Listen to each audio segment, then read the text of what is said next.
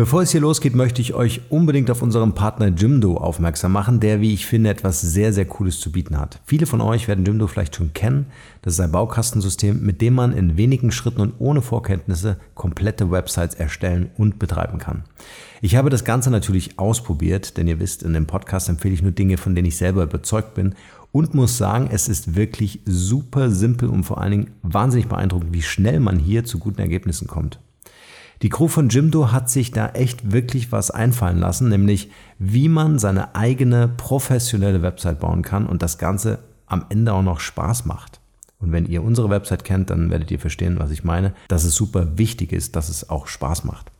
Also für euch als Freiberufler, Gründer, Podcaster, Unternehmer und eigentlich immer dann, wenn ihr sagt, ich will mich digital positionieren oder ich will das Thema Website selbst in die Hand nehmen und mit minimalem Zeitaufwand maximale Ergebnisse erzielen, ist Jimdo ein absolutes Must-Have. Die Basisversion ist kostenlos und bestimmte Extras wie Online-Shop, Suchmaschinenoptimierung, Analysefunktion und viele weitere Features gibt es dann in den größeren Paketen Jimdo Pro und Jimdo Business. Für alle Markenrebellen unter euch da draußen gibt es jetzt exklusiv auf diese Pakete 20% Rabatt. Dazu gebt ihr einfach unter der Adresse www.jimdo.de slash Markenrebell und den Gutschein Markenrebell ein. Markenrebell großgeschrieben. Wenn ihr also denkt, hey, das ist genau das, was ich brauche und ich will was eigenes machen und digital sichtbar werden, dann nutzt den Gutschein und baut euch eine richtig coole Website und vergesst mir nicht den Link dazu zu schicken. Der Markenrebell Podcast. Spannende Interviews, wertvolle Strategien und provokante Botschaften für Führungskräfte und Unternehmer.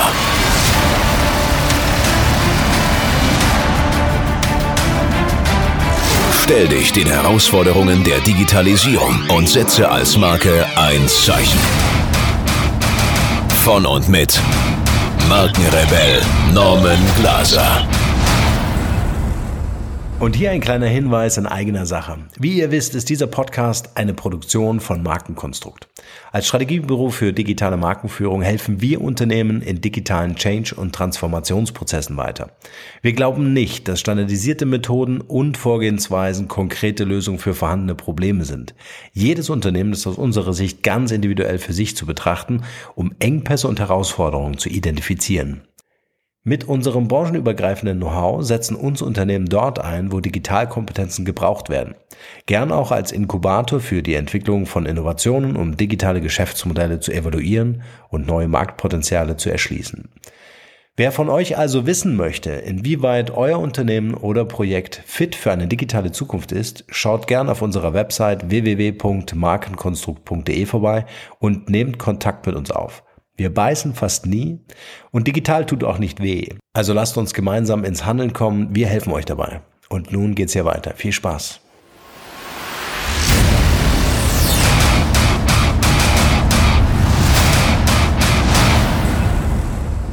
Herzlich willkommen, schön, dass ihr wieder reinhört hier im Markenrebell Podcast und natürlich vielen Dank für eure Zeit.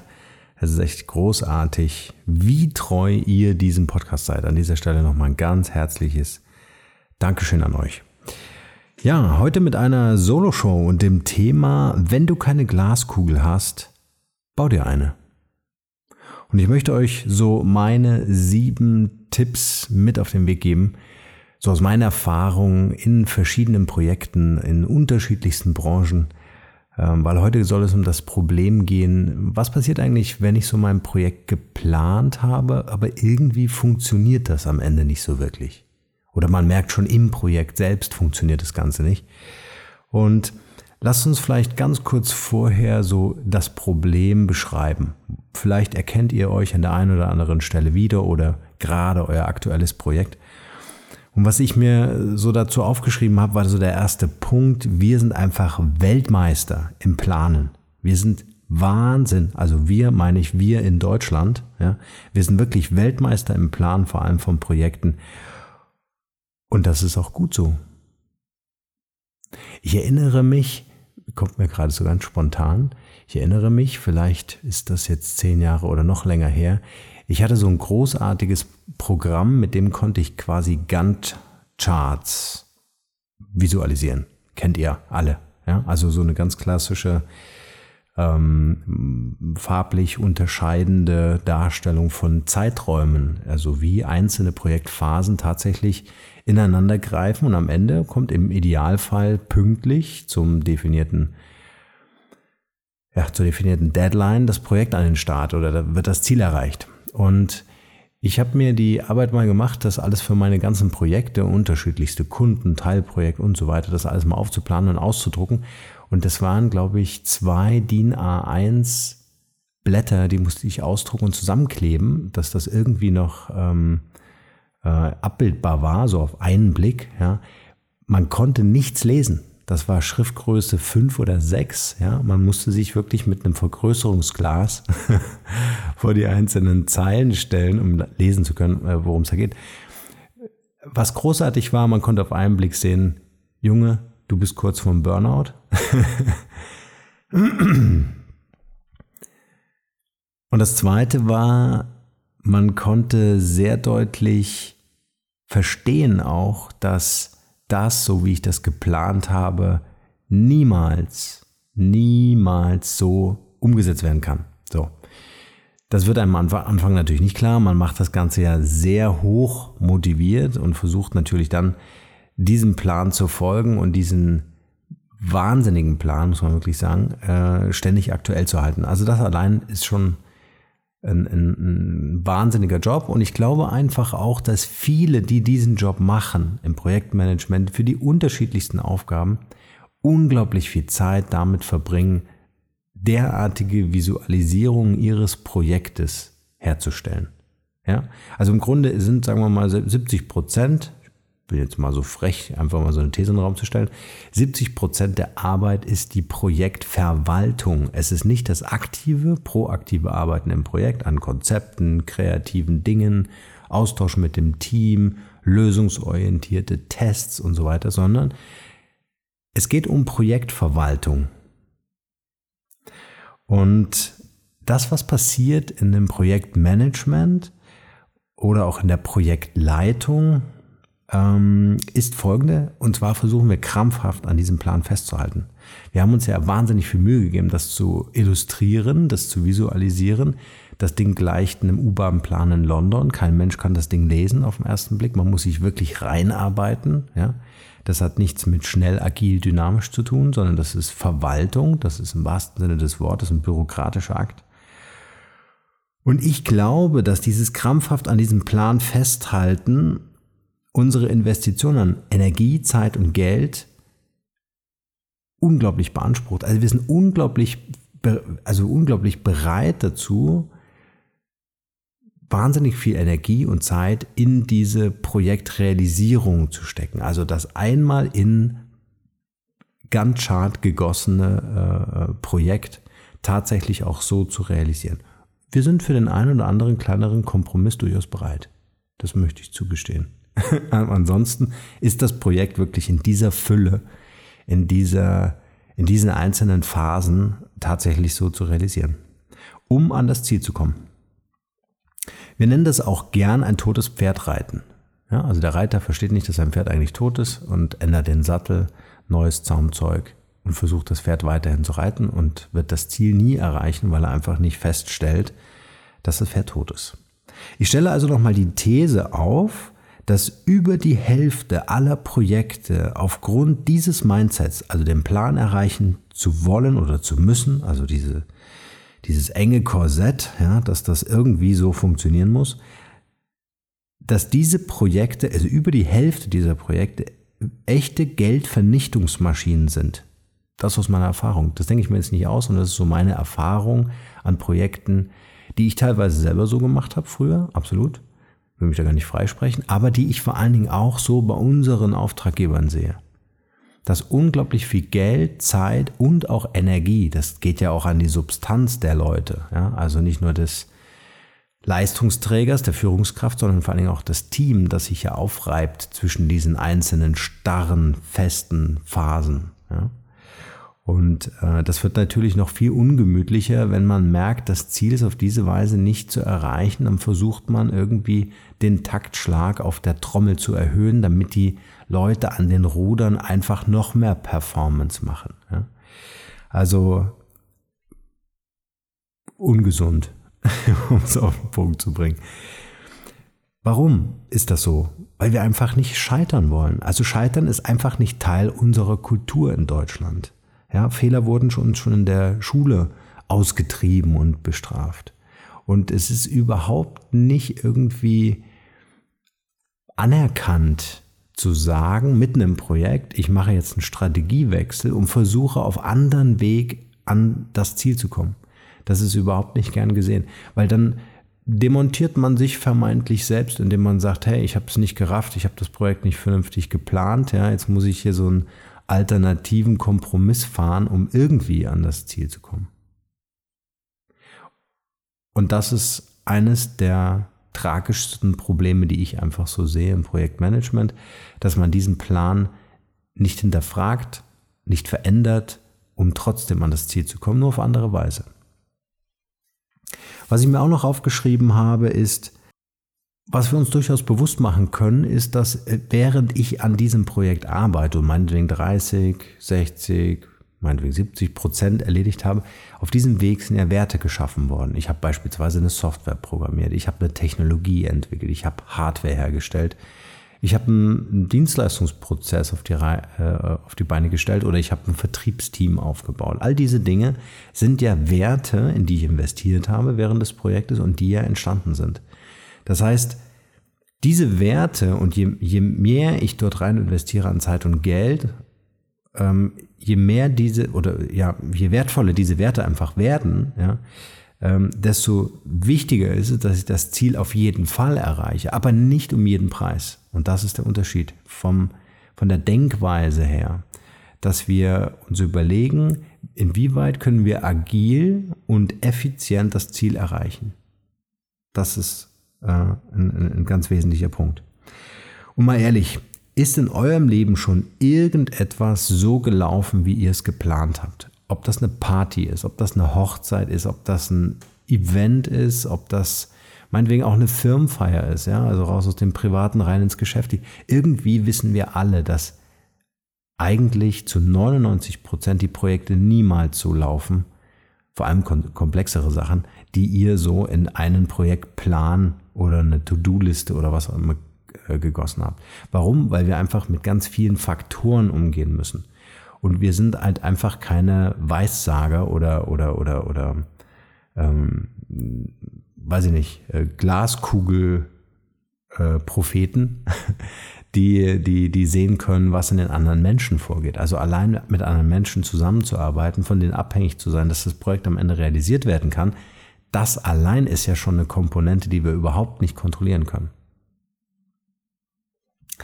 Und es gibt ein schönes Zitat, äh, das ähm, tangiert vielleicht jetzt so vom Wording her eher so den, den, den, den privaten Part oder so, geht es eher so ins Private, lässt sich aber perfekt auch adaptieren äh, auf den geschäftlichen Part. Und das Zitat geht wie folgt, Autor leider unbekannt, wurde mir netterweise äh, von meiner Mentorin oder einer meiner Mentorinnen zugespielt.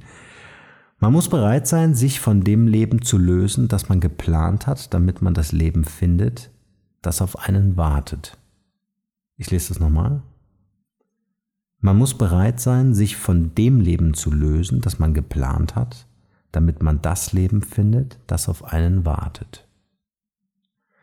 Und wenn wir das jetzt mal auf unser Thema übertragen, dürfen wir uns ruhig von unserem Projektplan, der am Anfang des Projektes einfach wichtig ist, um uns selbst auch so einzustimmen, um das Team zu briefen, ja, dürfen wir uns von diesem Plan auch unbedingt lösen, ja, damit uns das Projekt quasi so begegnen kann, äh, wie es realisiert werden möchte. Ist vielleicht ein bisschen spiritueller Ansatz, aber zu den Fakten komme ich ja gleich noch. Aber vielleicht könnt ihr euch das einfach nur noch mal auf der Zunge zergehen lassen. Also plant euer Projekt, das ist wichtig. Gerade im Vorfeld ist das ein wichtiges Briefing für euch selbst oder auch fürs Team. Absolut. Ja. Aber dann wirklich das als Idee zu werten und nicht als das in Stein gemeißelte und ich muss mich sklavisch an jeden dieser Prozesse ähm, halten, auch wenn ihr das auf höchster Ebene kommuniziert habt. Ist egal. Ist wirklich egal. Okay. Sieben Lösungsansätze. Also einfach mal so ein paar Ideen von mir. Überlegt euch immer einen Plan B. Immer. Keine Ausnahme. Egal wie klein das Projekt ist, immer ein Plan B. Was passiert, wenn Plan A nicht funktioniert? Und Plan B muss jetzt nicht heißen, dass ihr das Ganze nochmal plant, äh, äh, nur mit einer anderen Herangehensweise, sondern das kann, können zum Beispiel äh, Milestones sein während des Projektes, die ihr einfach mit einem Plan B absichert. Ja? Äh, dass ihr zum Beispiel sagt, okay, ich brauche jetzt hier einen, einen, einen Programmierer und ich suche mir noch einen zweiten, einfach als Backup, falls der andere krank wird, weil die Deadlines so eng getaktet sind und du eigentlich keine Pufferzeit mehr hast. Das sind jetzt so Beispiele. Ja? Oder wenn ihr sagt, ähm, ich möchte das Ziel erreichen, ähm, weiß ich nicht, 100 Bücher zu verkaufen, ja, äh, und ihr wollt jetzt äh, 100 Buchhändler abklappern zu Fuß, ja, und ihr merkt, das funktioniert nicht, dann habt ihr einen Plan B, äh, ob ihr dann nicht über einen Großhandel geht oder über einen anderen Weg einfach euer Ziel erreicht, nämlich diese 100 Bücher zu verkaufen. Ja, also nicht immer nur den direkten, den optimalen Weg, weil den plant ihr zu Beginn und dieser optimale Weg wird, verspreche ich euch, niemals stattfinden, sondern wirklich über kleinere Umwege nachdenken, äh, die ihr vielleicht durch ein effizienteres Planen von der Zeit her kompensieren könnt, sodass das Ganze nicht dann irgendwie ausartet. Okay, Punkt zwei, den ich mir aufgeschrieben habe für euch. Habe den Mut und sei im Geiste bereit zu scheitern. Habe den Mut und sei im Geiste bereit zu scheitern. Das bedeutet inneres Loslassen. Und was dann noch eine wichtige Ergänzung natürlich ist, vor allem konzentriere dich auf deine Fähigkeiten zu improvisieren. Ja? Also geh einfach davon aus, dieser Plan, so wie du geplant hast, wird nicht funktionieren. Ja? Geh davon aus, dass diese einzelnen Milestones scheitern werden, weil du in der 15. Korrekturschleife bist und nur drei geplant hast. Ja? Geh einfach davon aus und dann improvisiere. Dann verlass dich darauf, dass du so kreativ bist in deinem Kopf und auch in deinem Herzen, dass, dass diese beiden dich leiten werden durch das Projekt. Und du wirst diese improvisierten Alternativwege finden. Aber dafür musst du loslassen. Dafür musst du bereit sein und den Mut haben, einfach dieses Projekt oder Teilprojekte oder Phasen oder Milestones als gescheitert für dich zu erklären und sagen, okay, dann halt anders. Der dritte Punkt, den ich mir aufgeschrieben habe, denke als Führungskraft immer einen Schritt voraus als alle anderen. Das klingt total easy und deswegen habe ich noch einen zweiten oder den vierten Punkt noch hinten drauf gesetzt. Denn schaffe den nötigen Abstand zu deinen Projekten. Einfach um dir eine ganzheitliche Betrachtung der Dinge zu ermöglichen.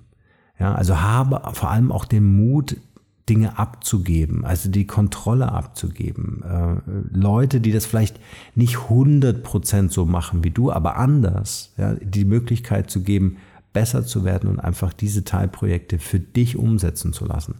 Das Beste, was dir passieren kann, wenn du einen Schritt voraus planen musst, musst du einfach weiter weg von der Frontlinie sein. Das kann man sich vielleicht so gut vorstellen. Da gab es doch früher diese Schlachten, die die Römer und so weiter ausgetragen haben. Ja, wenn du ganz vorne stehst mit der Axt oder einem Speer oder einem Schwert, ja, wird es schwierig, eine Strategie für deine, für deine gesamte Truppe zu entwickeln. Also musst du hinten auf dem Berg sitzen und draufschauen können. Und diese Perspektive einzunehmen, erfordert einfach, du darfst nicht alles selber machen, sondern du musst dich einfach zurücknehmen und du hast ein Team, die mit dir zusammen das Ganze ähm, äh, lösen, ne? also die ganze Umsetzung machen. Und nimm dir Zeit, Talente zu entdecken und dich als Mentor zu verstehen. Ja, das ist auch eine Sache, die muss ich einfach mir jetzt auch als Unternehmer immer wieder klar machen, dass es nicht darum geht, hier Max, du machst jetzt das und äh, Moritz, du machst jetzt was anderes oder ne? Also dieses, dieses Delegieren ist zwar auch Teil, aber fokussiere dich eher auf Mentoring. Also wie kannst du die Person, die an dieser Aufgabe für dich in deinem Team am Projekt arbeitet, wie kannst du der helfen? Wie kannst du die unterstützen? Das können Schulungen sein, das können Coachings sein durch dich, das können äh, Aufgaben sein, die du dieser Person abnimmst und sie anderweitig verteilst oder delegierst und ihr damit Raum zum Atmen gibst, ja, äh, dass sie diese Person die, die Talente ausspielen kann. Ja, also einfach dich um die Leute zu kümmern, das ist auch ein wichtiger, wichtiger Aspekt. Der fünfte Aspekt, nee, der fünfte Tipp, den ich euch mitgeben möchte, arbeite mit den Besten zusammen. Das hätte ich als erstes schreiben müssen. Arbeite mit den Besten zusammen. Und wenn du dir nicht viele von diesen Besten leisten kannst, reicht einer. Einer reicht. Und diesen Tipp möchte ich gerne noch mit einem kleinen Bonus ausstatten, denn wenn du dir einen Profi besorgst, der an deiner Seite dir Fachwissen weitergibt, also der der, der dich unterstützt, den, den du fragst und äh, wo du einfach weißt, der ist da echt ein Experte und hat da so seine Expertisen auf diesem Gebiet. Bau ein Vertrauen auf zu dieser Person. Und mit Vertrauen meine ich nicht Sorge dafür, dass diese Person dir vertraut, sondern vertraue du, du musst dieser Person vertrauen. Warum? Weil diese Person wird dir Tipps geben, wird dir wertvolle Ratschläge geben, wenn du sie darum bittest oder danach fragst. Oder sie auch engagiert, kann ja auch ein Experte sein, den du dafür bezahlst. Ja?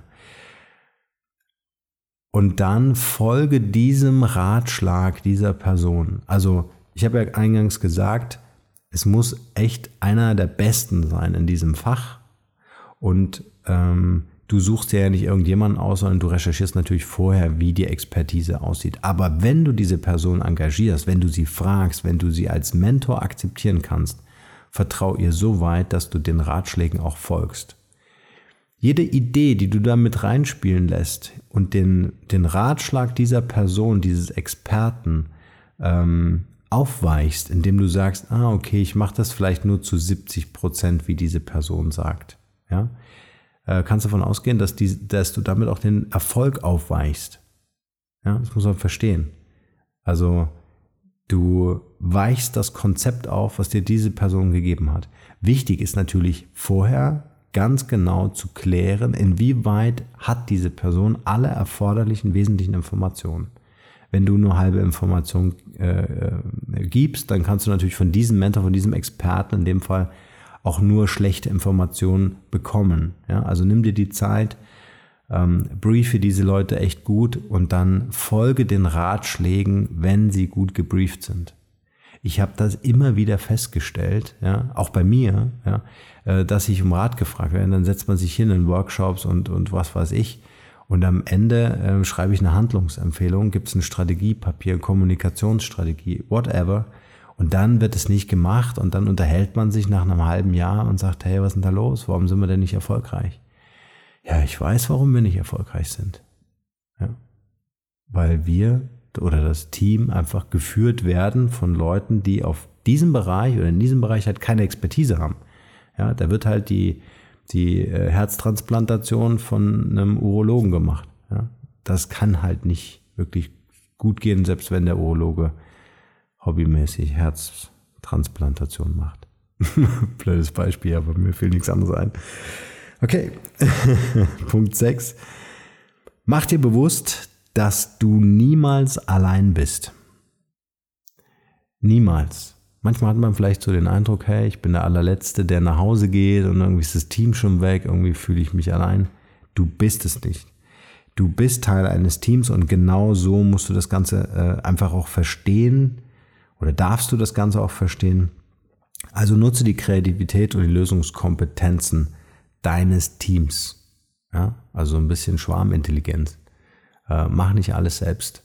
Du bist selbst, wenn, also wenn du zu lange arbeitest, dann ist das vielleicht eine Frage, äh, bist du produktiv effizient? In deinem Daily Business, wenn du immer der Letzte bist. Aber ähm, also ver versteh dich als Team und bündel dieses Team einfach auch, indem du dich mit denen triffst und das so ähm, tolle Sachen mit denen unternimmst. Also nicht nur arbeiten. Ja, das hat irgendwie auch immer noch eine menschliche Komponente.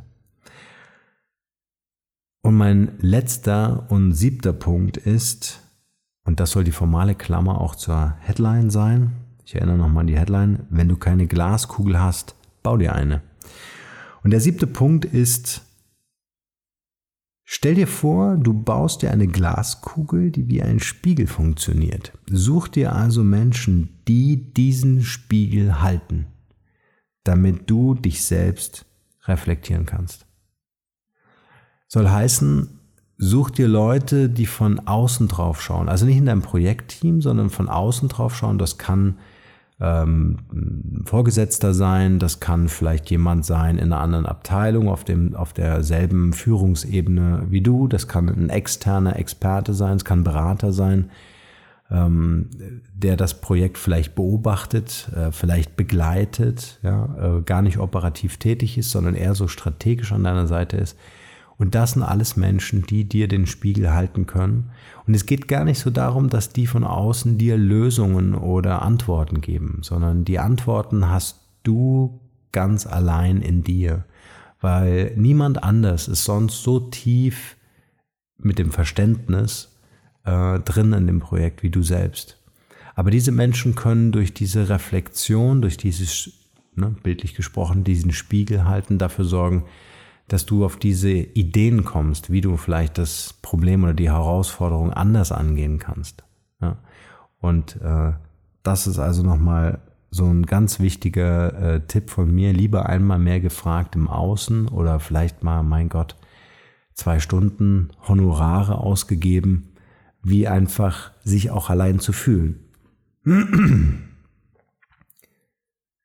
Ich hoffe, ich konnte euch so ein bisschen was mit auf den Weg geben. Äh, so Glaskugel schauen macht ja immer total viel Spaß, weil der Mensch auch irgendwie gepolt ist, dass er irgendwie wissen möchte, was in der Zukunft auf ihn zukommt.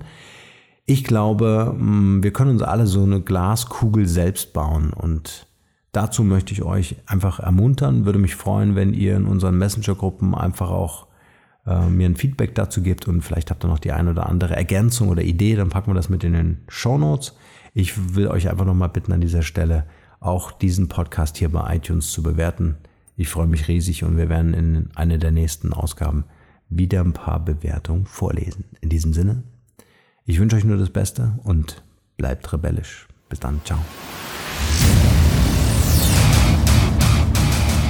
Hier noch eine wichtige Info für alle die unter euch, die sich mit dem normalen E-Mail-Newsletter nicht zufrieden geben können, die noch ein paar Deep Dives vertragen können und zusätzlich eine wertvolle Content-Lieferung auf Ihr Smartphone für clever halten.